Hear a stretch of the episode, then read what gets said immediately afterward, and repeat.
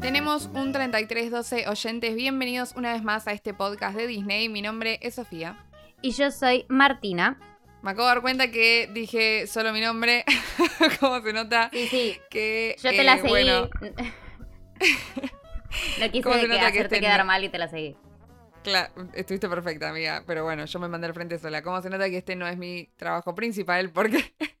y que es tarde en este momento en el que estamos grabando. Pero bueno, eh, valoren nuestra presencia en este momento. Porque vamos a hablar de otra película de Disney original. Tuvimos a Raya a principio de año y estamos reunidas una vez más para eh, reseñar otra película de Disney que salió en el mismo año, que en este caso es. Encanto. Encanto. Colombia. Estamos, eh, avisamos desde ahora, ya se dieron cuenta que estamos fascinadas con las canciones, evidentemente.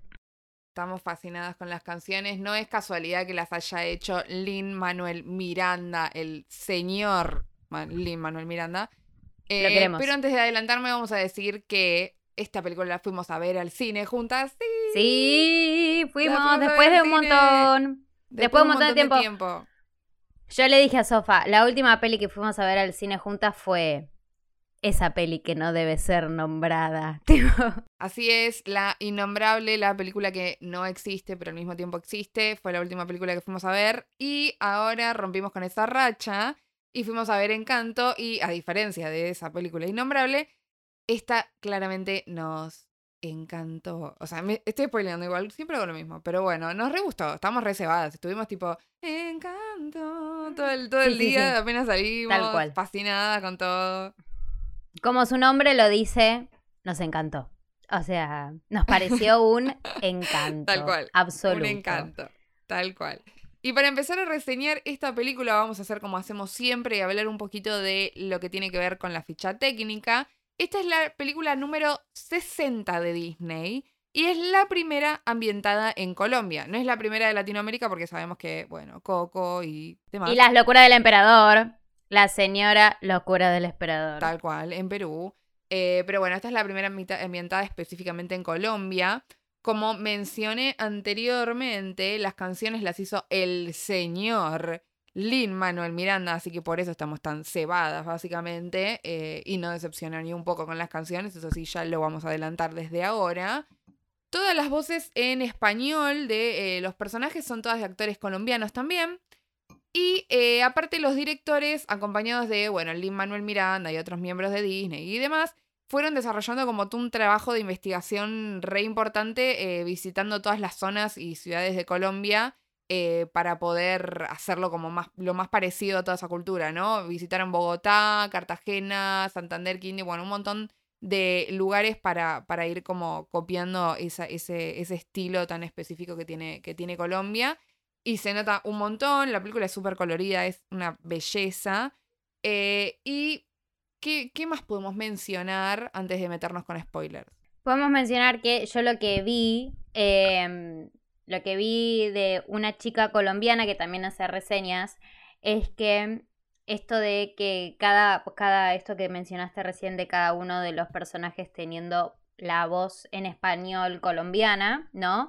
Este, como que ella mencionaba específicamente de qué parte de Colombia era. Entonces ella hacía, este, nada, como referencia a esto, de que evidentemente se, se interesaron por incluir a todos, a la mayor cantidad posible de gente, porque como acá en Argentina, o sea, tenemos al porteño que habla porteño y tenemos al cordobés que habla con la tonada cordobesa, en Colombia claramente pasa lo mismo. Y también, este, bueno, eso mismo también se ve reflejado un poco en la ropa que nosotros no sabemos, las dos no sabemos nada es muy específico de la ropa, lo que sabemos es por lo que vimos estos de, de, de videos de curiosidades y demás que les recomendamos que busquen, pero también como que todo lo que es la ropa, los bordados, el traje de, de Mirabel justamente, también con ese bordado tan característico, tan típico, como que también es representación de, de varias partes de Colombia.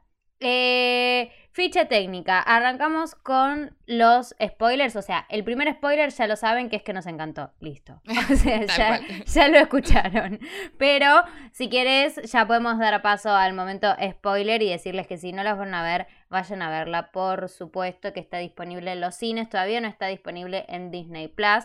Pero bueno, seguramente dentro de poco va a llegar. Así es, podemos empezar con unos datos curiosos y vamos a empezar primero que nada por el principio, valga la redundancia, con una secuencia muy Disney, muy tragedia, muy de eh, el prólogo con una muerte ahí para darle origen a todos los personajes, acompañado también de una eh, Mirabel muy, muy tierna y muy bebé.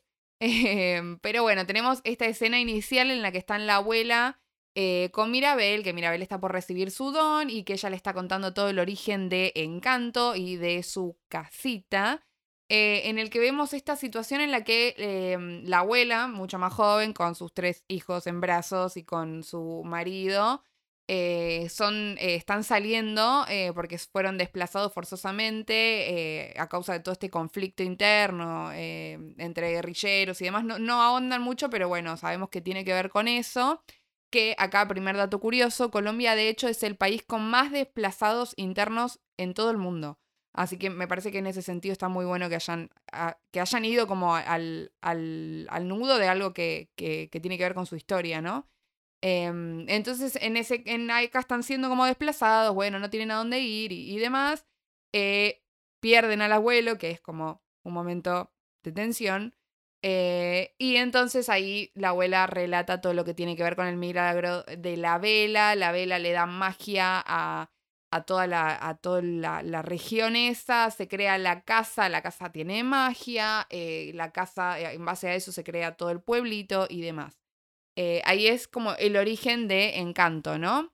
Y otro dato es que en ese mismo río en el que pierden al abuelo, es un río que es real, un río que, bueno, después vamos a tener que retomar porque la película vuelve, ¿no? Eh, pero es un río que es, eh, real y eh, existe y se llama, es el río de los siete colores. me parece muy bello, especialmente para una película que es tan colorida, ¿no? Entonces tenemos esta secuencia inicial en la que tenemos una Mirabel bebé que está yendo a recibir su don, que le va a dar esta casa mágica con el milagro, la vela y bla, bla, bla. Y no lo recibe. ¿Qué nos pasó ahí? O sea, todavía no lo sabemos, pero medio que lo sabemos porque el que vio el primer tráiler sabe que Mirabel no tiene poderes. Eh, y después viene toda esta secuencia musical que es bellísima, que para mí es de las mejores introducciones, eh, así como para conocer a toda la familia, como el pantallazo, me pareció que estaba buenísima. O sea, de hecho, para mí una de las mejores canciones. Sí, tal cual. O sea, la canción ya en la primera te dice, bueno, la tía Pepa tiene este poder, mi mamá Julieta tiene este poder, es como que te, te tiene que dejar bien en claro desde el principio que son todos una familia y que justamente, bueno, ¿qué pasa? Ella este, no tiene no tiene ningún don especial, digamos. Em, esto es lo que se sabía en los trailers, o sea, en los trailers la peli te la presentan como esto, como justamente una familia súper especial, súper mágica y una chica que no tiene nada de especial, nada de especial entre comillas, porque claramente el refrán de la, película justamente es ese, ¿no? Este, a mí desde el principio esa primicia me, me gustó, o sea, la idea de, eh, de esto, de un personaje femenino que, que nada, que lo hace un poco más humano, ¿no? Como esto de decir, ay, que uno se siente a veces que no tiene nada en lo que destaque mucho, nada en lo que es muy especial, entonces como, como para una protagonista, a mí me copa. Y una cosa de la que hablamos con Sofa, a ver qué opinan ustedes, eh, sobre Mirabel, que es que, bueno, efectivamente Mirabel no es princesa, porque no hay ningún linaje real, ninguna herencia de la corona, ni nada por el estilo. No es princesa, pero ¿ustedes creen que tendría que ser considerada una, princesa? Porque, nada, es protagonista, la peli la va a romper, ya la está rompiendo, y realiza actos heroicos. Así que, vos, Sofá, ¿qué opinas? ¿Vos crees que tiene que ser princesa? Yo, como dije ayer en nuestro debate previo, opino que no, Opino que no, porque me gusta que Mirabel, o sea, no necesita ser princesa. De hecho, algo que también debatíamos ayer eh, es que está bueno que eh, empiecen a haber eh, protagonistas femeninos que no tienen como esa hegemonía de ejemplo Elsa, ¿me entendés? Que es toda blanquita. Está bien que, bueno, es un personaje latino igualmente, o sea que tiene, tiene una correlación su aspecto.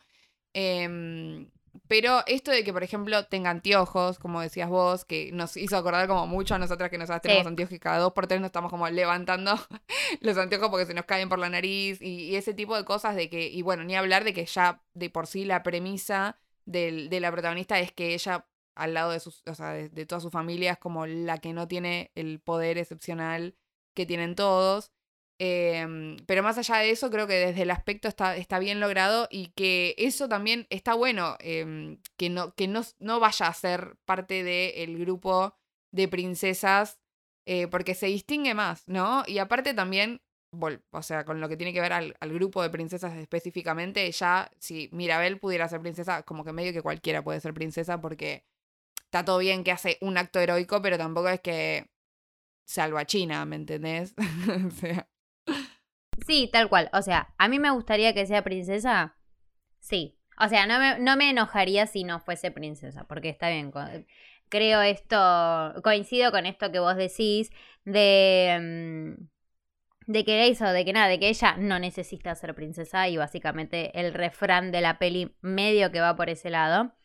Pero también me parece que estaría bueno que como representación latina ella sea princesa también. Porque ahora la representación latina en el hall de las princesas, ponele, porque sabemos que no es de las princesas principales, es la princesita Sofía, que la princesita Sofía y Elena, Elena de Avalor, ellas dos también son como las latinas, ¿viste? Pero son unas latinas bastante mundizadas, digamos. O sea, es como que me parece que en ese sentido Mirabel es mucho más humana y mucho más eh, con lo que uno se puede identificar, me parece. Pero bueno, con cualquiera de las dos cosas estaría contenta yo. Sí, no sé si primer mundistas, pero sí como redes conocidas. O sea, de hecho, vos y yo o sea, las tenemos de nombre, pero son de Disney Junior, ¿me entendés? Tipo, claramente no sabemos nada de esas princesas. Em, pero es verdad eso, que tal vez le falta como una latina en ese grupo tan selecto que son las princesas, que cada vez está más inclusivo igualmente, pero, eh, pero en este caso me gusta que Mirabel no lo sea, porque me gusta esta idea de que ella no necesita ser princesa, porque ya de por sí el personaje es icónico y no necesita ser, ser princesa para ser un personaje femenino fuerte, ¿no? Que pisa fuerte. Em, pero bueno, siguiendo con la película, eh, tenemos toda esta introducción, esta primera canción en la que nos presentan a toda la, a toda la familia Madrigal y también a Mirabel, ¿no? Porque a Mirabel la tenemos contando esta historia y ya empezamos a conocer un poco el personaje, de su torpeza, de, de, su, de su simpatía, ¿no? De lo simpática que es, eh, de lo graciosa. Eh, y nosotras medio que ya quedamos reenganchadas con Mirabel porque ya nos gustó. o sea, de por sí, ya esa primera presentación del personaje eh, nos encantó. Eh, aparte de esta, algo que me gusta mucho también de Mirabel que tiene es que, además de tipo que es torpe y bueno, es tipo la, bueno, ponele entre mil comillas la oveja negra de la familia porque es la única que no tiene poderes y qué sé yo. Es como que ella no está desalentada, o sea, sí, bueno, después tiene como una construcción de personaje, ¿no? Pero es como que todos los días se levanta recontenta, va, hace esto, hace aquello, ayuda, eh, tiene la mejor, cuenta con, eh, le cuenta toda la historia a, los chicos re orgullosa de su familia, cuando en realidad podría, qué sé yo, tener un montón de resentimiento. Eh, y en ese sentido me parece que es un personaje súper cálido.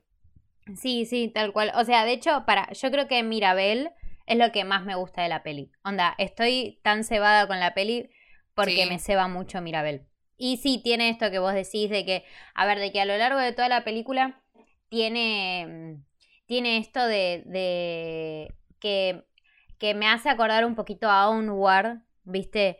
Con Ian, este, que también, o sea, él podía estar completamente celoso de su hermano porque su hermano tenía poderes y yo qué sé, y él no lo tenía. Eh, y no, y todo lo contrario. Y acá lo ve, se ve en una escena muy tierna que está con Antoñito, chiquitito que fue el favorito de Sofa. Ay, Dios. Mi, mi, personaje favorito lejos, lejos. Que tienen esa escena que nada, que, que ella como que lo, lo, incentiva, que no tenga miedo y demás, que no se preocupe por su don. Y es más, lo acompaña caminando hasta, hasta su puerta para abrir este, su habitación especial y que tenga su don y yo qué sé. Y en ese momento también tenemos los flashbacks de Mirabel chiquita que me rompieron el corazón. Mirabel chiquita intentando abrir la puerta y que se le esfuma en, frente a sus ojos. Bueno, y hablando de cosas así, de pelis a las que nos hace acordar y yo qué sé. La peli obviamente tiene mucho en su historia y en su cultura y en sus referencias y demás. Tiene mucho de Coco, imposible no hacer una comparación con Coco. Este, más que nada por, me parece a mí más que nada por la figura de la abuela, ¿no? Como que aparece de vuelta la, la abuela como la matriarca de la familia, como quien se está cargando al hombro todo, ¿me entendés? Y, la preocupada por, por mantener las, las tradiciones y que, y que todo siga tal cual sea, porque algo que destaca mucho en esta peli, que, son, que no ocurre tanto en Coco, pero en esta peli sí, como que se refleja mucho también el sentido de comunidad, ¿no? Como de esto de, bueno, somos todos partes de, una misma comunidad y nosotros tenemos este don, pero este don lo tenemos para servir y ayudar a los demás. O sea, no es que se encierran en su casa, no. De hecho, cuando reciben el don, hacen una fiesta abierta para todo el mundo y preparan comida para todo el mundo. Entonces, esas cositas muy lindas tiene también. Otra cosa que a Sofa le pareció muy parecida es eh, esto de traer honor a tu familia con respecto a Mulan. ¿O no, amiga? Eh, en, la primera, en la primera secuencia, apenas arranca la película, que la abuela la mira a Mirabel y le dice, bueno, te van a dar este don y vas a traer orgullo a tu familia. Vas a brindar, creo que dice, tipo, creo que hasta dice brindar. Y yo en el momento la miré a Marta y le dije, honor. Eh, eh, me dio muy, muy Mulan. De hecho, también, o sea, la relación, bueno, la relación con la abuela no tiene mucho, mucho que ver con eh, la relación que tiene Mulan con su abuela, pero como que me retrotrajo mucho a eso. Y hay otra escena en la que también me acordé de Mulan, que es la escena de la propuesta de matrimonio, en la que sale todo mal y me hizo acordar mucho a Mulan con la casamentera. De hecho, ella también termina toda mojada y toda la familia termina mojada hubo como un re paralelismo ahí eh, que, me, que me hizo acordar bastante. No sé si es que o nosotras somos demasiado fans o eh, si de, de, alguna forma Disney empieza medio a repetirse a sí mismo. De manera medio inevitable también, porque tienen como cuestiones bastante icónicas. Y 60 películas. Pero creo que con Raya nos había pasado un poco lo mismo, ¿no? De que siempre en, en cada detalle, si bien como un todo nos pareció súper original, como que siempre vemos muchas referencias o muchas cosas que tomaron de otras películas eh, y no sé si es adrede o no.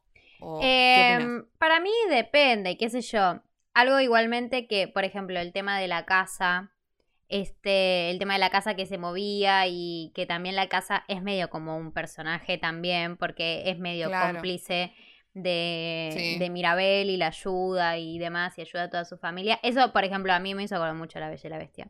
Este, mm, hay algunas cositas como esa que en realidad me parecen más guiño a un poco como los cuentos colombianos, para no ponernos muy eruditas, ¿viste? Pero vieron que está el realismo mágico y que todo el mundo habla de que, bueno, de que García Márquez y demás, y bueno, de hecho, como que hay muchas referencias acá a las mariposas, y dicen que eso tiene que ver con 100 años de soledad de García Márquez y yo qué sé, además de que también Colombia es el país que tiene más mariposas, tipo más especies de mariposas del mundo. Dato, dato curioso que les tiro acá.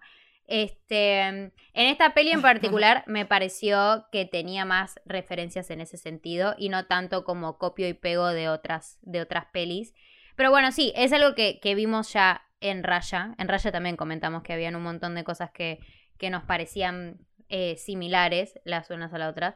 Y bueno, y sé que mencionaste justamente la escena esta de, la propuesta de matrimonio, este, que me pareció re graciosa esa escena. Sí. Em, bueno, ya me parece que podemos empezar a hablar un poco también como de la familia y de cada miembro de la familia. Este, o sea, la familia en conjunto a mí me encantó. Me parece que todos tenemos algún familiar que sea como el como esos personajes tipo y en ese momento de la de la eh, de la propuesta de matrimonio también que tipo que tienen el secreto y que Mirabel no termina de servirse un vaso de agua que el de al lado ya se lo enteró ¿me entendés? entonces es como que y está no sé ponerle la tía súper dramática que es la tía Pepa por ejemplo que que, le, que es la que controla el clima, que le llueve y yo qué sé, tipo, esa tía súper dramática me parece que está. Pero o sea, como conjunto familiar me re gustaron los personajes, pero me quedé con ganas de ver más de algunos. Que yo pienso, tal vez, tal vez, o sea, sirve para después desarrollar cortos y ese tipo de cosas que seguramente vayan a hacer. Por ejemplo, a mí me gustaría un corto de Antonito y sus Yo me muero por Antonito. Yo me, me, me deshago por... O sea, lo amo, ¿me entendés? O sea, cada vez que aparecía en escena Antonito yo me moría. O sea, lo amo, amo sus rulitos, amo cómo hablaba, era muy tierno, no, no, yo me enamoré, o sea, posta, necesito que hagan un corto de Antonito. Eh, no apareció lo suficiente en pantalla. Y hablando de cosas que no aparecieron lo suficiente en pantalla, otra crítica que tengo, ni siquiera es una crítica. Eh, ¿Qué pasó con el carpincho de Antonio? Por favor. Me lo pusieron en 25 millones de pósters y no hace nada. Creo que tiene un gag nada más, tipo una sola parte en la que tuvieron un chiste, ponele que es cuando están haciendo el, el, el, encanto con la visión y no sé qué de Bruno. Y e, está ahí el carpincho. Bueno, está bien, me cagué de risa, pero eso fue todo lo que aparece en carpincho. Esperaba más participación del carpincho. Sí, eh, esperaba más participación de, de, muchos. O sea, me parece que se, las que más protagonistas fueron fueron claramente ella las, y las hermanas y Bruno. Pero no sé, viste que, vos también habías dicho que, que, a los papás como que no les da mucha bola tampoco, o sea. Sí. Y, y, son personajes como re lindos. Va, no sé, como que el momentito que apareció el papá, que apareció tipo siendo cómplice de ella, como diciendo, bueno, esto no se tiene que enterar nadie, tipo lo, lo resolveremos después. Como que me hubiese gustado más ver de eso. Tal Pero bueno. Yo ayer decía lo mismo, me parece como que todos tienen como de repente un poco más, un poco menos, pero todos tienen como un momento de protagonismo un poco más, em, como más eh, frente en la pantalla, digamos, y como que a los papás de Mirabel no tienen nada, no tienen ni canción. Cuando, por ejemplo, la tía Pepa sí tiene, Bruno tiene, el resto aparecen un montón, el Camilo, que es el que se transforma constantemente, aparece un montón en pantalla. Em, Así que mm, sí, me, quedé como con ganas de ver un poco más de, la mamá y el papá. Pero bueno, creo que es algo inevitable cuando son tantos personajes y cuando el conflicto no está centrado en ellos, porque en realidad son los más accesorios, o sea, son los más descartables, básicamente. De hecho, los dejaron, y es raro que Disney deje un madre y padre eh, de, de, un personaje principal. O sea, es raro que tenga los dos. sí, tal cual. Bueno, y ya que mencionaste justo el conflicto, claramente, bueno, el conflicto de la peli, ¿cuál es después? Que Mirabel empieza a, em, a ver, al mismo tiempo que obviamente tiene sus dudas de por qué es lo, como que empieza a flaquear un poco su fe en que ella es especial y en como le dice la madre que ella no tiene por qué demostrarle nada a nadie. Este, mm, bueno, el conflicto de la peli justamente es que la magia, el milagro, la, el milagro como representado en la vela, corre peligro. Y ahí, a partir de que empieza a hablar con sus familiares y demás, se da cuenta que también uno de los conflictos de la peli, o algo de que la peli también habla, uno de sus temas, es el llegar a cumplir las expectativas, ¿no? Porque, por ejemplo, Luisa e Isabela tenían esto de que se sentían en realidad, o sea, de que tenían sus poderes y demás, pero en realidad ellas se sentían súper presionadas a pesar de tener ese poder justamente para poder cumplir las, las expectativas de todos. Que al mismo tiempo es lo que le pasa a Mirabel, porque Mirabel, o sea, sin tener ningún don ni nada, ella siempre pone como prioridad a su familia y, y el poder cumplir y ser un orgullo para su abuela. Su abuela que, cabe destacar, no tiene ningún don. O sea, el don de la abuela fue... Hinchar los huevos. Engendrar, tipo... No, engendrar eh, tres bebés, básicamente. Claro. Em, sí, pobre, la remate. No, no, la abuela nos cae bien igual. sí, queremos a la em, abuela. O sea, sabemos que eh, en el principio de la película, para todo lo que tiene que ver con del, con la construcción del personaje de Mirabel, medio que eh, la abuela es, entre un millón de comillas, la villana, porque eso es otra cosa. Esta película no tiene un villano, no tiene una figura malvada a la que le tenemos miedo ni nada. Es como que al principio medio que construyen así el, el personaje de Bruno, pero en ese sentido creo que tiene como un par de cuestiones medio predecibles la película, que es que, bueno, ya sabes que Bruno va a ser bueno, y ya sabes que va a aparecer y que va a estar todo bien, que va a ser tipo el tío Bruno.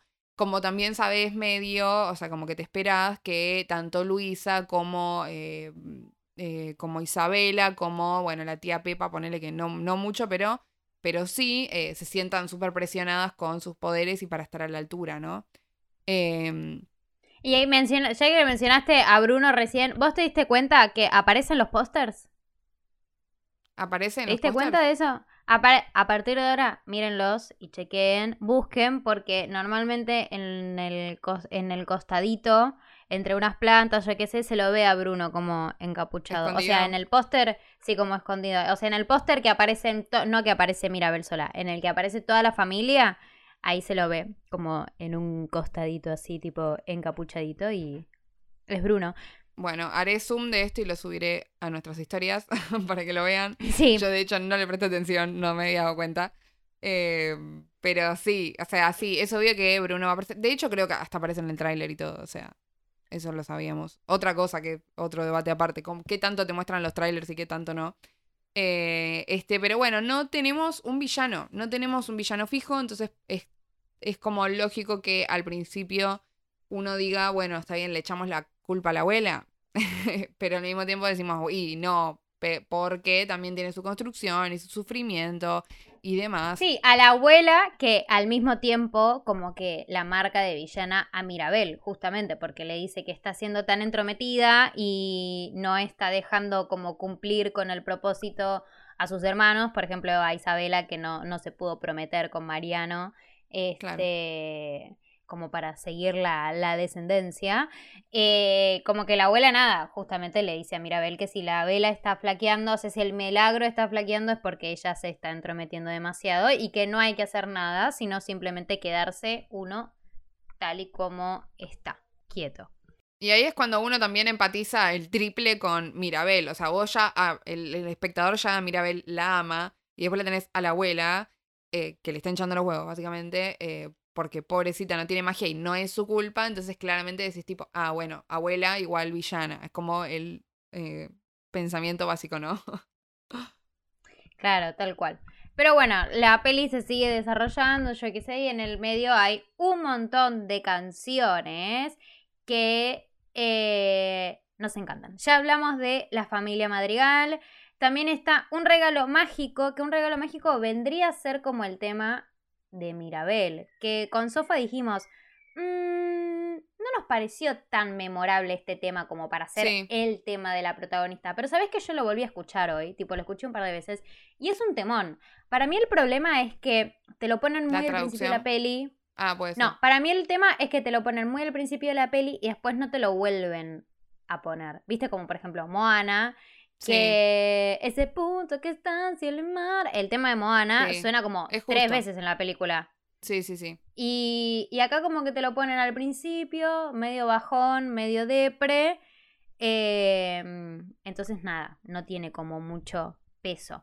Que eso medio que volvemos un poco a lo que tiene que ver con la estructura fija de lo que es la princesa, ¿no? En este caso con Maribel no pasa porque justamente no es princesa. O sea, como que la construcción en Moana es, bueno, ella tiene un objetivo y lo va a ir retomando varias veces en lo largo de la película y siempre con la misma canción y qué sé yo. Aparte, cabe destacar que la comparación es válida porque las canciones de Moana también las hizo eh, Lin Manuel Miranda, ¿no?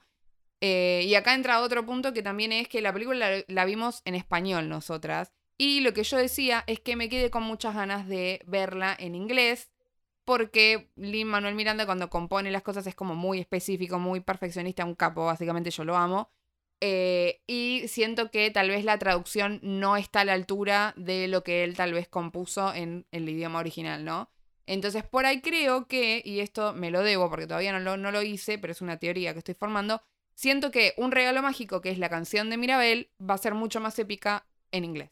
Porque siento que tal vez la traducción no estuvo al, a la altura de lo que era la canción. Lo cual me la baja porque igual es una película latina. Me hubiera gustado que fuera al revés. O sea, me hubiera gustado que compongan todo en español y que después lo traduzcan y que los yankees se maten, básicamente.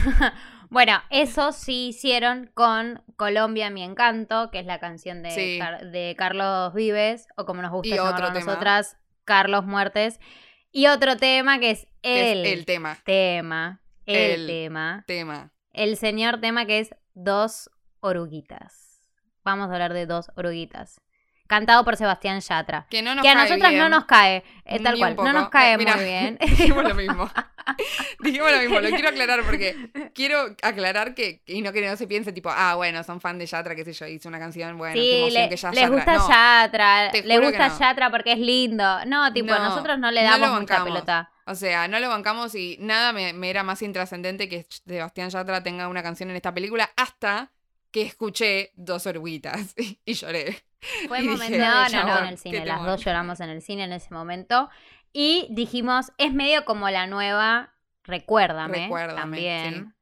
Este. Mm, que nada, una canción súper emotiva y, que también te cuenta como, como al mismo tiempo que te la van mostrando, te muestran a, a, la abuela con el abuelo y cómo fueron desplazados y eso que mencionamos antes. Y nada, y esto de las dos oruguitas que se transforman en mariposas. Onda, es más tierno, imposible. Bueno, pero justamente estas dos películas sí están escritas directamente en español. Este, y me parece muy bien. La diferencia claramente es, para mí se nota, porque dos, dos oruguitas, eh, o sea, la letra es, es hermosísima, o sea, es como súper simple, pero tiene palabras como, no sé, ponele crisálidas, ¿me entendés? Tipo, ¿cómo, ¿cómo rimas crisálidas? ¿Me entendés? O sea, ¿cómo, cómo, puedes, ¿cómo puedes rimar crisálidas? ¿Me entendés? pero bueno, nada, es hermosa. se nota, como decís vos, se nota porque se nota que la canción estuvo diseñada para ese momento de la película y que queda bien y que no es modificable. O sea, que tanto en inglés como en español, por más que los yankees no entiendan la letra, eh, ese motivo, digamos, acompaña muy bien, ¿no? Está como bien conectado con, con, esa situación. Que es lo que a mí me pasó, que me falta con el resto de las canciones, que digo, y probablemente en inglés suenen mucho mejor porque es el idioma original en el que fueron compuestas, ¿no? Eh, pero de todas formas, las canciones me encantaron. O sea, no, no, no es una crítica súper guau sino que sí me quedé con muchas más ganas de, en términos musicales, o sea, no, de lo, no, no lo que tiene que ver con la película, ¿no? Eh, de, lo que tiene que ver con específicamente la parte musical. Em, pero bueno, temones, básicamente. Los siguientes temas son, eh, además de un regalo mágico, En lo profundo, que es el tema que canta Luisa. Eh, no se habla de Bruno. e Inspiración, este, ahí solo tú también, esas, esas cuatro canciones, que en realidad es como que esas cuatro canciones también son como un poquito más modernas, ¿no? Onda, como que se nota mucho el estilo de Lin Manuel Miranda, que él es como que le gusta el rap y esto y, las cosas más modernas, ¿me entendés? Y ponele en lo profundo, es parece más un reggaetón que y también como baila Luisa parece más un reggaetón que una canción tipo colombiana no sé como si fuese un vallenato o algo así que, es, más típico es bien latina es bien latina eso es lo que nos gusta de Lin Manuel Miranda que siempre trae sus raíces y que por algo lo llamaron para esta película también Em, sus raíces latinas a todo lo que hace, ¿no? Y esto también, ese toque moderno que tiene. Eh, de todas estas películas, a mí la que más me gustó fue No se habla de Bruno. Lejos. O sea. No se habla de Bruno, no, no, no. No se habla de Bruno. Pero esa está, la de Bruno está piola porque además se suman todos a cantar. Es como, no se habla de Bruno, pero están hablando todos de Bruno. Todos de Bruno, claro. Todos tenían algo para decir de Bruno. Es buenísimo. Em, la de Luisa no me gustó mucho, tengo que decirlo, tengo que admitirlo. La... No me gustó. A mí, más o mm. menos. y, la que sí me gustó fue la de la hermana, Inspiración, que es cuando la hermana se revela y dice. Pero nada, obviamente mi favorita es Dos Oruguitas. Dos Oruguitas, me, destruyó por completo. Dos Oruguitas de acá a la China. Y una cosa graciosa este, que vi hoy en un TikTok es que, tipo, hacían como ponían pegadito a Luca con Alberto diciendo, silencio Bruno, y seguido él, no se habla de Bruno, no, no, no. ¿Será, un, ¿será un, un guiño a propósito este personaje? ¿O cuál vino antes, cuál vino después? No lo sabemos. ¿Nos gusta creer que están relacionados, que tal vez lo hicieron a propósito? Sí. Y hablando de relacionar películas de Disney y el año, quédense hasta el final para saber si cuál nos gustó más. O sea, si nos gustó más Encanto, si nos gustó más Raya, si nos gustó más Luca. Porque estamos llegando a fin de año. No tenemos otro estreno así de Disney de animación. Está bien, sí, tenemos Marvel, pero no es lo mismo. O sea, todos, todos y todes sabemos separar. Eh, y yo creo que ya podemos decidir cuál fue la película del año de Disney y Pixar. Eh, y quédense al final de este. Esto sí no lo voy a spoilear. quédense al final de este episodio para saber cuál nos gustó más de todas esas. Volvemos. Em, ¿En dónde nos quedamos? Bueno, tenemos a un Antonito que ya tiene poderes. Tenemos a una casa que se está resquebrajando por todos lados. Eh, y una vela que está medio flaqueando ahí con la luz y el poder medio que se está perdiendo. Tenemos a una abuela que eh, le pide ayuda a su difunto esposo porque se da cuenta que está agonizando eh, la casita. Y tenemos a una Mirabel que se mete a la habitación de Bruno a buscar su última visión. De esto no hablamos. Eh, esa escena me parece que estuvo muy buena. Me dio muy Indiana Jones también, porque está como todo lleno de cuevas y hay arena y muchas escaleras y no sé qué, y esto de que tiene que salir. Muy Indiana Jones. Antes de que la cubra la arena, sí. Muy Indiana Jones. Eh, me gustó mucho esa parte también. Me gustó que no fuera como fue un super desafío, como sino que era como algo para seguir dándole al, al, camino que ella estaba recorriendo. Y algo que era obvio es que ella medio que iba a estar involucrada con todo lo que tenía que ver con la visión. Y después viene, sí, esta escena en la que todos tienen este secreto, escena en la que ya eh, discutimos, eh, el de la propuesta. Eh, en la que tenemos este personaje Mariano, que es el que le va a proponer matrimonio a Isabela, que, dato curioso, es Maluma la voz. Eso lo decíamos, te das cuenta al toque igual, porque lo escuchas hablar y decís, mm, Maluma. Eh, pero bueno, dato curioso, el que hace la voz de Mariano, que habla dos diálogos literal, es, Maluma. Y bueno, tenemos toda esta situación en la que todos se dan cuenta y eh, se entera todo, todo sale mal, catástrofe total. Eh, propuesta de casamiento fallida. ¿Y qué pasa? Aparece otro personaje nuevo que resulta que estaba viviendo en las paredes de la casa, que es Bruno. ¿Qué te pasó con Bruno? Yo siento que no sé si estaba tan bien definido el personaje. Es como que es gracioso, pero es oscuro, pero eh, no, sé, es medio raro. Eh, otra referencia, ya que estoy meto, eh, que a mí me hizo acordar mucho a Linguini, porque tiene la cara igual a Linguini, básicamente, pero con el pelo largo y aparte está rodeado de ratas. en el momento se lo dije eh, a Martu. Eh, pero bueno, ¿qué te pasó con este personaje? A mí me gustó el guiño, me gustó el guiño de ese de Dolores diciendo como que Bruno no puede estar muy lejos porque lo escucha. Ah, como no, como que decía, escucho las paredes o escucho las paredes cuando hablan, así. Y que bueno, es que justamente. escucho las ratas que lo, que lo comentan a la noche, dijo. sí, eso. Este, y en realidad, bueno, no eran las ratas, era Bruno.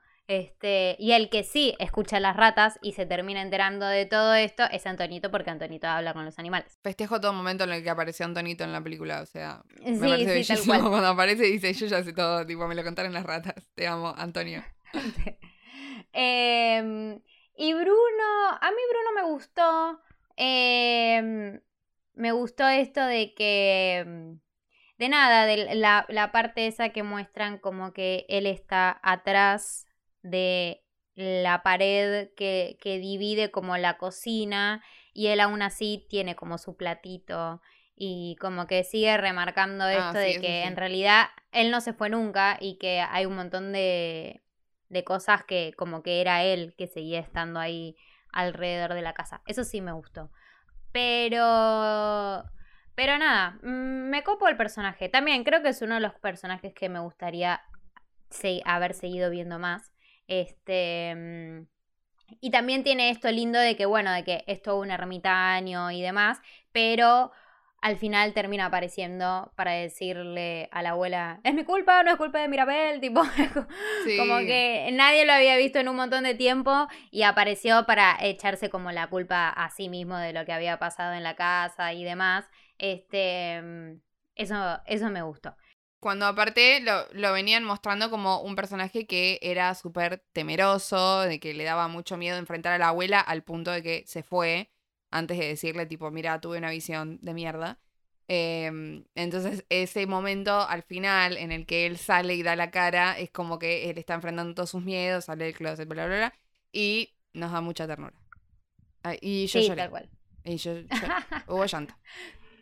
¿Cuándo no lloramos? ¿Cuándo no lloramos? sí, obvio, tal cual. A mí, bueno, nada, me, conclusión, Bruno me gustó, me hubiese gustado eh, verlo un poco, un poco más. Bueno, seguimos un poco con la historia. Bruno acá tiene su visión en la que, de vuelta, aparece Mirabel, pero la visión no termina de ser completamente explícita. O sea, lo que le muestra es que Mirabel tiene el poder como de derrumbar las cosas tanto de derrumbarlas como de levantarlas, ¿no? Como de arreglar todo. Y lo que te muestra es un abrazo con su hermana. Em, con su hermana Isabela, con la que obviamente están como medio que hay riña, sobre todo porque ella arruinó su propuesta de matrimonio y, demás. Y entonces eh, Mirabela pasa, la, va a buscar a su habitación, su habitación que está llena de flores y cosas hermosas y plantas y yo qué sé, bueno, y cantan la canción Inspiración y lo que le pasaba a Isabela era que en realidad ella también tenía, sentía la presión de ser perfecta, de estar bellísima todo el tiempo y demás, de casarse y que ella en realidad no se quería casar. Y ahí entonces Mirabel demuestra otra vez lo empática que es de decir. porque Mirabel, siempre que. Claro, Mirabel es como que tanto con Luisa como con Bruno, como con. como con Isabela, tiene algún pasaje, alguna frasecita o algo que ella dice como diciendo. Fa, o sea, pobre, tipo. Es re duro lo que estás contando. Como que Mirabel te o sea, como que te muestra que Mirabel verdaderamente está escuchando lo que le pasa al otro eh, y empatiza, empatiza un montón. ¿Y qué onda? ¿Cómo te, gustó la dinámica entre hermanas? ¿Entre las tres hermanas?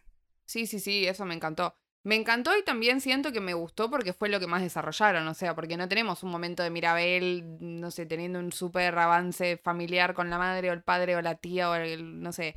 Eh, eh, claramente, es, como decíamos, eh, creo que las hermanas son coprotagonistas entonces como que la película apunta a reforzar toda esa relación que tienen ellas y para mí lo hace muy bien eh, porque em, si bien la canción de Luisa no me gustó, sí me gustó mucho este momento de que justamente, claro, o sea, Luisa, por ejemplo, termina de cantar y Mirabel lo primero que hace es darle un abrazo, o sea, no le dice tipo, ay, bueno, pero pensá que tenés un repoder y, ay, bueno, qué sé yo, no sé qué. No, tipo, la entiende por completo y es lo único que necesita entre hermanas, ¿no? Entonces creo que en ese sentido está muy bien logrado. Lo mismo con Isabela, obviamente, que después terminan todas sucias y le dice tipo, ah, bueno, esto era lo que, vos querías, pobrecita, tipo, liberarte. Eh, y yo que te decía, ay, sos re perfecta y no sé qué, y al fin y al cabo, vos, eso, eso le pesaba a ella, ¿no? Em, creo que en ese sentido está, está todo muy bien, muy bien reflejado y muy bien construido toda esa relación que tienen las hermanas. Creo que es de las cosas que más me gustó. O sea, además de Mirabel. Sí, la, la dinámica de, las tres hermanas está pila. Y también, bueno, esto también de que la, los momentos en los que hay peleas de hermanas también son como bastante relatable, ¿no? Tipo como bastante que uno se identifica. Si yo, por ejemplo, que tengo una hermana mayor, este, como esta, tipo peleas así que es bastante para eh, de, de, identificarse la una con la otra y pero que bueno que al final siempre todo termina en, en familia y con y con mucho amor. Bueno en ese momento eh, la abuela se lleva un disgusto muy grande al ver que Isabela tenía su vestido rosa lo tenía todo manchado y que habían estado jugueteando por todos lados y yo qué sé, y que Mirabel le dice, no, en realidad lo que le pasa a Isabela es que siente mucha presión, lo que le pasaba a Luisa era que también sentía mucha presión. Y la abuela insistía con esto de que no, de que tenía que ser todo tal cual, que la tradición, que ella se tenía que casar con Mariano y demás. Entonces eh, Mirabel lo que le dice es que en realidad la magia está flaqueando porque su abuela, o sea, ella misma, no confía en lo que pueden llegar a ser capaces ellos. Y es como que gracias a ella que las está presionando tanto y demás, que, que la magia se, se debilita. Como que tiene tanto miedo de perder el milagro que justamente se pierde de saber qué es lo que le está pasando verdaderamente a su familia y cómo es que se sienten. Además de, y que en otro momento también la mamá de, la, mamá Julieta, la mamá de, Mirabel, le dice a ella que para ella nunca fue, eh, Mirabel nunca fue suficiente o nunca le hizo hacer sentir a ella que era suficiente. Entonces en este momento tenemos derrumbe, derrumbe de la casa, se apaga por completo la vela que, y Mirabel se va, todos se ponen a buscarla, momento gracioso, estábamos en el cine y había una nena chiquitita que mientras todos los personajes están diciendo, Mirabel, Mirabel, la nena chiquita de la nada salta y dice, Mirabel, ¿dónde está? Se estalló todo el cine, fue bellísimo. Este tipo de cosas son las que se extrañan de ir a ver al cine una película eh, digo, toda la experiencia colectiva, ¿no? Diría ver una película, tipo, diría ver sobre todo ver una película de niñes, porque y además nosotras fuimos en un horario re de niñes, porque fuimos a las 7 de la tarde. No es que fuimos, onda, trasnoche, trasnoche en inglés, que, que, no va ningún nene porque no, no saben leer, ¿me entendés? Que, conste que, que conste que apenas terminó la película miré alrededor y le dije a Martu, qué bien, no somos las únicas adultas que estamos acá. Había más gente que la había ido a ver. Estaban los padres de los niños. Esas eran las Claro, nosotros sin ningún niño. No, no, mentira. Sí había gente. Em, ¿Cómo se llama? Bueno, entonces tenemos este momento de todo total quiebre, de se rompe toda la casa, se rompe toda la relación con la familia, porque la que estaba generando los quiebres era la abuela y bla. Y tenemos una Mirabel que se va, tenemos a la familia que la está buscando y tenemos una abuela que la encuentra. Y que la encuentra en este río que habíamos dicho que íbamos a volver, que es el de los siete colores, que es donde pierde justamente al abuelo, ¿no? Y tenemos toda esta situación de este flashback en la que vemos un poquito más de toda la situación en la que, eh, en el contexto en el que la abuela y el abuelo son desplazados, quedan completamente solos, ella queda completamente sola directamente porque justamente el abuelo lo matan. Eh, entonces suena dos oruguitas. Sí, suena dos oruguitas, lloramos toda la abuela. Eh, y bueno, este es el momento en el que justamente empezamos a empatizar con la abuela y sea este quiebre de, ah, bueno, era por esto, ¿me entendés? Era todo este sufrimiento que vos tenías ahí arraigado eh, y se da esta reconciliación entre abuela y nieta. Reconciliación entre abuela y nieta y después, posteriormente, lo que te muestran es que hijo también porque aparece Bruno, esto que mencionábamos de, que aparece diciendo yo fui, yo fui el culpable, bueno, aparece ahí. Eh, y bueno, te muestran cómo la casita queda toda hecha a añicos, escombros y cómo en ese momento todo el pueblo eh, les da una mano y empiezan a construir de vuelta la casita entre todos y para terminar le dan el honor a Mirabel de ser quien pone el, el cerrojo a la, a la puerta de la entrada de la casa y en ese momento resplandor, magia, aparece un, como un mural de ellos, como simbolizando que el don de Mirabel, justamente, o su deber, como ella venía diciendo desde el principio, era salvar a la familia, mantener a la familia unida, em, este tipo, que no van tanto por el lado de un poder mágico en especial, sino por el lado de este de nada, ser como el pegamento que unió a la familia. Menos mal, menos mal que no le dieron un poder a Mirabel. Yo tenía miedo, desde que arrancó la película, yo tenía miedo de que termine con cero moralejas, básicamente, y que sea tipo, ah, bueno, igual acá está tu poder. Tipo, está bien, ya salvaste a todos sus poderes, pero bueno, toma tu poder. Y no, mejor me, me, me, gusta que no lo tenga, o sea, que, que ella sea así eh, extraordinaria eh, siendo ordinaria, ¿no? Eh, pero bueno, un final muy lindo, un final muy abrupto también, porque tal vez me hubiera gustado como ver alguna especie de. como volvemos a Coco, ¿no? Viste que Coco tiene como toda esta. esta este. este epílogo en el que están todos cantando y aparecen los fantasmas y no sé qué. Y como que ellos no, ¿viste? Tipo, sacan la foto y bueno, listo, se terminó, váyanse del cine. y yo está. Sí, igual te lo muestran. Onda, te muestran como que ahí suena Encanto, Colombia. Tipo, ahí te muestran como todo de vuelta, pero, pero claro. y ahí te muestran a Dolores con Mariano. Te muestran a la, a la prima Dolores, que en realidad era la que estaba enamorada de Mariano. Ahí te lo muestran ahí casándose eh, con Maluma. Bueno, no casándose, como sino declarándose su amor. Este, mm, bueno, y algo que habíamos comentado, que esto de que dijo Sofa recién, ¿no? Como de los finales medios abruptos, que es como que, no sé, me parece que a mí me pareció más entretenida, me pareció mucho más entretenido como todo el planteamiento de la peli y toda la presentación de los personajes y demás, y no tanto la resolución del conflicto, o sea, como que la resolución. del conflicto me pareció bastante obvia, no era un, plot twist así como diciendo, ay, no me imaginaba que iba a pasar esto, no, tipo, como que fue bastante obvio, con Raya nos pasó lo mismo y dijimos más o menos lo mismo. Este... Mm, con Luca no nos pasó, que con Luca quedamos con la escena final del tren diciendo, ah, no, ¿cómo puede ser que esté pasando esto? Bueno, ya empezamos de vuelta a llorar, sí, tal cual. habla de Luca. Em, Pero, este, sí. el final como que nos, a mí por lo menos me pareció lo más flaquito de todo. Sí. Es como que igual la película, si bien es una historia súper original y demás, no sé, siento que tiene como sus cuestiones medio repetidas. O sea, no sé si...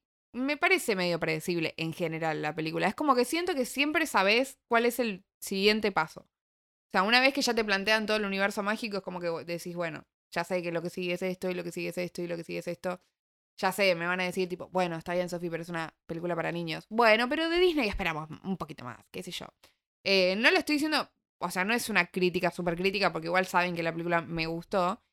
Em, pero, no sé, qué sé yo. O sea, ayer salimos del cine y con Martu nos miramos y yo le dije, Martu, ¿es mejor que Raya? ¿Te gustó más que Raya? Y ahí empezó el debate. Eh, no estaba muy decidida. Eh, porque también yo lo que decía es, bueno, salís extasiado del cine, es como, ay, sí, esta película, no sé qué. Pero tengo que decir que Raya me gusta más. o sea, decidido. Ya llegué a la, mm. decisión final. Decime vos tu opinión. Mm. A mí mi opinión, eh, a mí me parece que me gustó más Encanto que Raya. A ver, son, o sea, son como dos personajes femeninos súper distintos. Sí, eh, O sea, estamos, estamos comparando más que nada porque son las pelis que salieron en el año, ¿no? Porque en realidad es como que no, no se parecen en cuanto a la historia, no se parecen en cuanto a la cultura, en cuanto a la estética, en cuanto a nada. Tienen muy pocos puntos de, similitud, sino que estamos comparando porque son las pelis que salieron en el año y porque siempre nos gusta poner puntaje y decir cuál nos gustó más y cuál nos gustó menos. Este, pero a mí me parece que me gustó más eh, Encanto. Pasa que me, gustó mucho más Mirabel que, que Raya eh, como personaje principal. Y, onda, y para mí, o sea, para mí Mirabel eh, es toda la película. Um, y me encantó. Y estéticamente la peli es súper hermosa. Es una peli musical. Raya no es una peli musical. Este, eso que, bueno, nada, eso va un poco más en gustos personales, ¿no? De a quién le gusta ver una peli o, la otra. Este. Mm, y nada, y me parece que Raya tenía bastante esto también, que lo hemos mencionado en la reseña que hicimos, de que también es bastante un refrito de todo. No me parece mucho más original que otras historias o que otras cosas que hayamos visto. Claro, que entre esos dos refritos como que me pareció más fresca Raya igualmente. Eso me pasa. Eh, y siento también que Raya tuvo, o sea, la historia de Raya, el universo de Raya, la, la construcción de ella y del resto de los personajes, tienen como más, están más pensados o tal vez tienen más tiempo para desarrollarse. Siento que Encanto en ese sentido es como que van medio a los pedos, como que, no sé, siento que la película como medio que se saca a sí misma de encima. Es como que va, bueno, terminamos Sí, esto, pasa listo, que esto, Encanto dura, dura una hora cuarenta. Tipo, podría ser perfectamente, podría ser perfectamente una peli de dos horas. Sí, obvio. Tipo, o sea, no, la hora 40 que vi justamente me dejó con ganas de más y me dejó con ganas de, de, de que, no sé, de que Mirabel indague un poco más en, en los conflictos de, de su mamá y su papá, ¿me entendés? Ponele algo sí, así. sí. Pero, mm, pero no sé, me parece que me gusta más Encanto. Y si le tuviese que poner un número, A no ver. recuerdo qué número había- no me, no me acuerdo qué número le puse a Raya, pero Uy, si le tuviese que poner un número, le pondría un. A ver, o sea, le pondría un 850 a Encanto.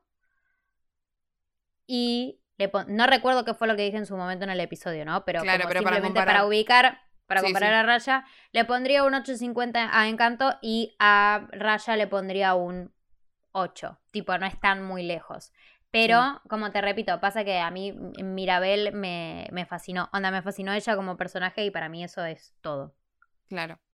Em, yo creo que hago lo mismo que vos, pero a la inversa. Yo le pondría un 850 a raya.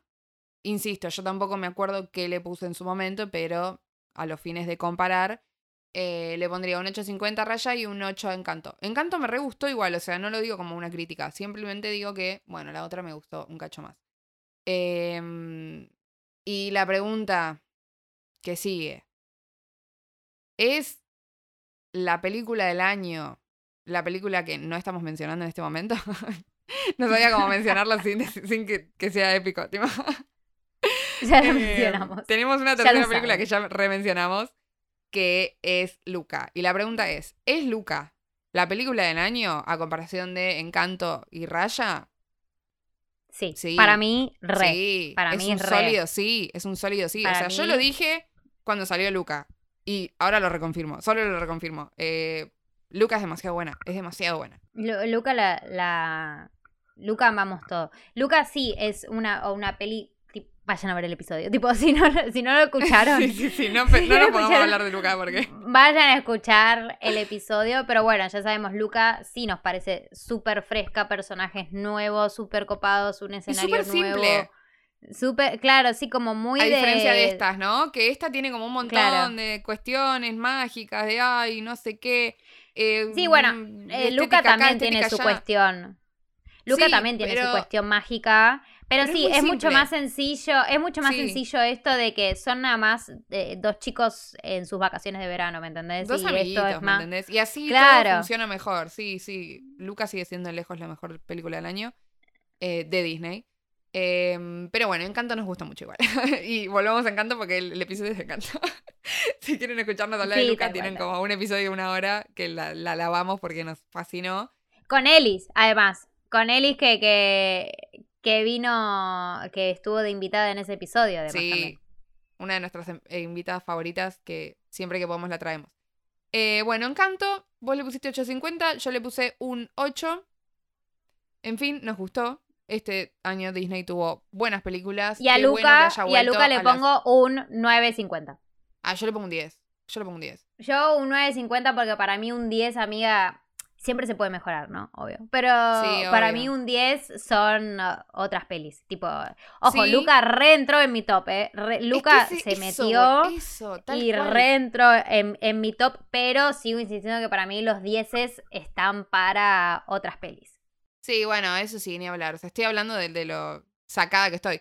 Pero, mm, pero me encantó mí, Luca. O sea, para mí, el hecho de que una película que sale ahora, porque los 10 y las, el top 5 son las películas nostalgia, son las películas de nuestra infancia, son las películas que son perfectas, como en tu caso Monster Inc., como en mi caso Toy Story. Eh, pero para mí, el mérito que tiene Luca es que justamente haya salido ahora, cuando tengo 20 millones de años, y, y que haya entrado a mi top 5, ¿me entendés? O sea, entonces digo, la verdad, es un 10. Porque ninguna otra película me lo digo, por más que a mí me gusten, por más que me encante Encanto, por más que me encante Raya, jamás va a entrar al top de Tarzán, ¿me entendés? O al top de eh, Las locuras del emperador, que, que son mis películas favoritas y de nostalgia y bla, y que tienen todo lo que me gusta. Entonces, para mí que Luca haya logrado eso es como para mí un súper mérito. Y con esto creo que ya podemos dar por finalizada la reseña de Encanto. Es que me gusta tu encanto. Sí, sí, sí. Colombia. Basta, no Nos van a dejar de seguir, nos van a dejar de seguir, por favor. Nos van a dejar de Pero seguir, ya saben de cómo escuchar. nos ponemos. Sí, ya, saben cómo, somos, nos ya ponemos. saben. Ya saben. Bueno, y como ya saben, eh, por favor, eh, no, no solo no nos dejen de seguir, sino que los que no nos siguen vayan a seguirnos. Y bueno, todo lo que ya saben y lo que no saben es dónde seguirnos. Bueno, Martu, ¿dónde nos pueden seguir? Porque todo este debate va a ir ahí. Y nosotras también queremos saber cuál es la mejor película del año para ustedes. Queremos saber si les gustó más Encanto o Raya. ¿Qué opinan de Luca? No, mentira, ya les pregunté como un millón de veces qué opinan de Luca. Pero, pero todo esto lo vamos a llevar a nuestra Instagram, así que ¿a dónde nos pueden seguir? Recuerden que pueden seguirnos en arroba tenemos un 3312pod en Instagram y que en Twitter estamos como arroba tenemos un 33-12. Muchísimas gracias, parceros, por haberse quedado hasta este momento de la reseña. Este, estos capítulos que siempre nos terminan quedando muy largos, pero bueno, valen la pena que sea así, así que muchas gracias si se quedaron hasta acá. Y la seguimos en redes sociales. Yo soy Martina Tortonesi Y yo soy Sofía Nadal. y simulacro terminado.